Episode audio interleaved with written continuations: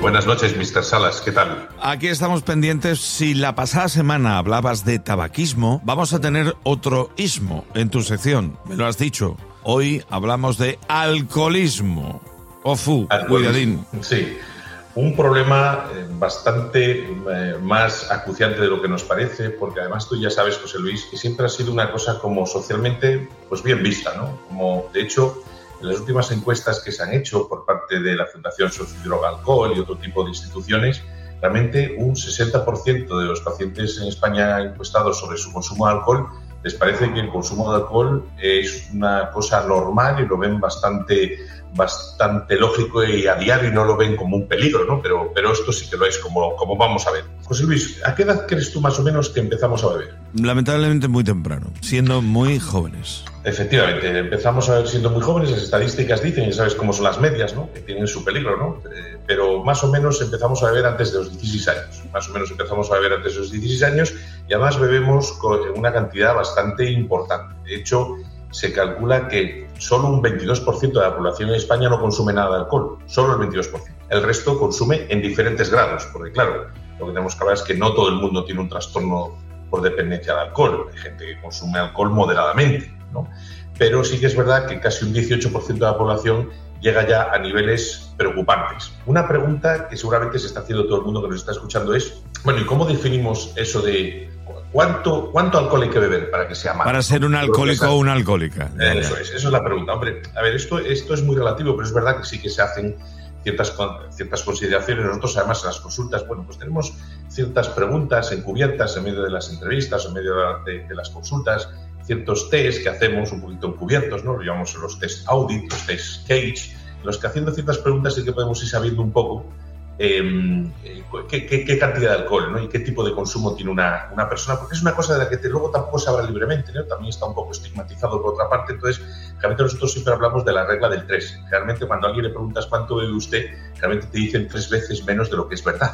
De tal manera que si alguien te dice, no, bueno, yo me bebo tres o cuatro cañas al día, pues probablemente se bebe 10 o 12, cosa que ya es, cosa que ya es preocupante. A ver, hay diferentes niveles. Nosotros medimos la bebida alcohólica, el consumo alcohólico en, unidades de bebida enólica, que llamamos UBE. ¿Y cuánto corresponde esto? Bueno, pues una unidad de bebida enólica, para que os podáis hacer una idea, más o menos eh, las medimos, por ejemplo, una unidad de bebida enólica es una caña, una cerveza o un vino. Sin embargo, cuando ya son licores o combinados, son el doble, Cada uno de ellos puntúa dos. Claro, lo que yo califico de, alcohol duro. Eso es, eso es, alcohol ya de alta graduación, ¿no? Entonces, digamos cuáles son los, límites, los límites o cuánto debía beber alguien para considerarlo ya un consumo, por lo menos de riesgo, que llamamos, ¿vale? Consumo de riesgo.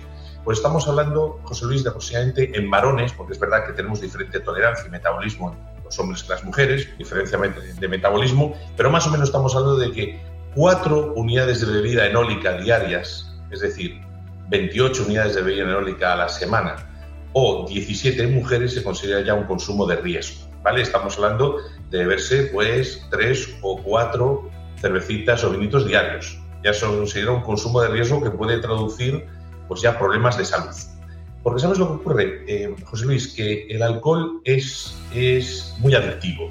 Y esto ocurre porque cuando bebemos alcohol aumenta la secreción de una sustancia que muchas veces hemos oído hablar que se llama la dopamina. La dopamina tiene un papel fundamental en esto de la respuesta a detenerse y seguir, al stop and go, ¿vale? y refuerza las conductas. De tal manera que una persona que tiene un sistema motivacional equilibrado, pues es capaz de beber con moderación, es decir, me bebo un par de vinos, se acabó, soy capaz de parar. Sin embargo, alguien que ya tiene un trastorno de conducta eh, adictiva por alcohol, lo que ocurre es que no es capaz de decir no, es decir, no es capaz de parar. Empieza a beber y siempre es otra y otra cervecita y otra vinito, y el problema es que no eres capaz de parar.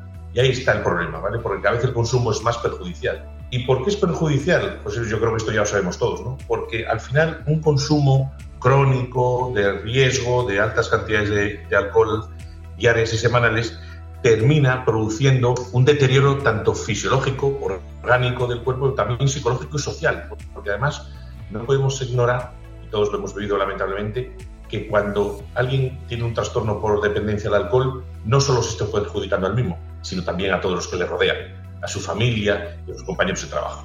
Yo, si me permites, Doc, mm, el tema del alcoholismo lo conozco bien y no es solo un problema ya psicológico, es físico, porque muchas enfermedades vienen derivadas del alcoholismo. Cirrosis, eso por lo pronto, ahí por lo pronto. Problemas en el riñón, en el hígado, la lista es larguísima. Larguísima, se calcula que puede haber más de 80 patologías asociadas al consumo de alcohol. 80, y por supuesto, pero no solo hablamos, como digo, de, cuestiones orgánicas, sino también trastornos de ansiedad, depresión. Sí, como indicas, la lista de enfermedades mentales es también larguísima. Exacto, exacto. Todos hemos oído hablar de los delirium tremens, los síndromes de Korsakoff, los cuadros confusionales, pérdidas de memoria, conductas agresivas, conductas peligrosas a la hora de conducir, a la hora de trabajar, de, trabajar con maquinaria. De hecho, las estadísticas son aterradoras, José Luis. Se calcula que en el 40% de los casos que hay violencia doméstica, ¿eh?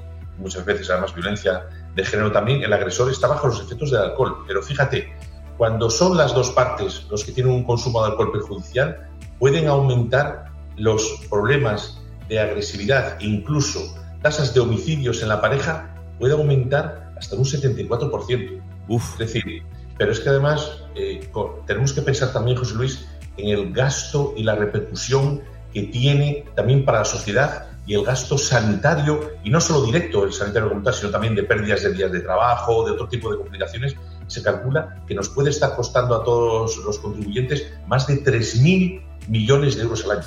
Es que las derivadas, lamentablemente, son muchas, Doc. Efectivamente, lo son. Pero siempre como hacemos todos los programas, José Luis, mandamos un mensaje de esperanza. Eso también. Porque, porque José Luis, del alcohol también se sale. Cuesta, no voy a mentirle a la gente, hay que hacer un esfuerzo, hay que buscar ayuda, hay que poner de tu parte. Pero, pero se puede salir. Y además han cambiado un poquito las estrategias. ¿Te acuerdas cuánto antes te decían, hay que dejar de beber inmediatamente, mañana no bebes nada, te vas al grupo de alcohólicos, al grupo de apoyo. Eso ha cambiado un poco, porque dejar a alguien que bebe mucho y de manera crónica, dejarlo de repente, pues puede producir una abstinencia, una, una serie de complicaciones importantes. Lo que se busca ahora son las terapias de reducción del consumo. A ver si lo he ¿Eh? entendido bien y tú que eres también de automóviles, sabes que un frenazo siempre es malo. Es un frenazo. Eso es.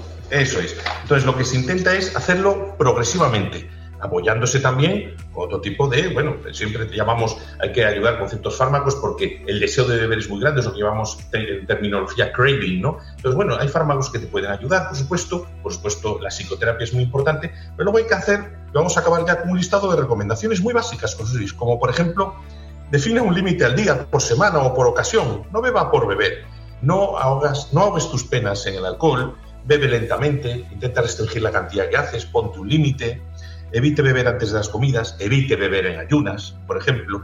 Eh, no se sume a todas las rondas, que parece que es como muy social. Venga, una ronda para todos, venga, ahora pago yo, ahora pago yo, y venga, otra y otra y otra. No, no, no pasa nada, se puede decir que no. Em, nosotros estamos siempre para ayudar. Su médico de familia, su médico de cercanía está ahí. Las unidades de conductas adictivas están ahí. Tenemos soporte, tenemos tratamientos, tenemos psicólogos, tenemos terapeutas, tenemos una red para ayudar no, no te des por vencido, se puede salir, será bueno para ti, será bueno para tu familia y será bueno para todo el mundo que te rodea.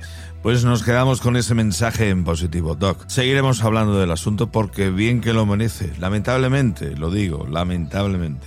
Siempre toma con moderación. Cada día, sí, porque regalamos, en este programa regalamos un buen vino, un buen vino que está muy bien. El vino, recuerdo, está considerado alimento y es lo que es. Es un alimento, efectivamente tiene sus propiedades beneficiosas, consumido como todo, con moderación. Tampoco uno se tiene que comer 10 kilos de naranja al día por muy buenas son. Exactamente. Exactamente. Por eh, eso siempre, siempre tomar con moderación. Y en el caso del alcohol, pues mm, más todavía. Doc Gregory, ¿qué me pasa, doctor? Gracias por toda la información y la semana que viene más, ¿eh? Como siempre, un placer y como acabo diciendo, cuídense mucho y como decía Stevie Wonder, si bebes no conduzcas. No,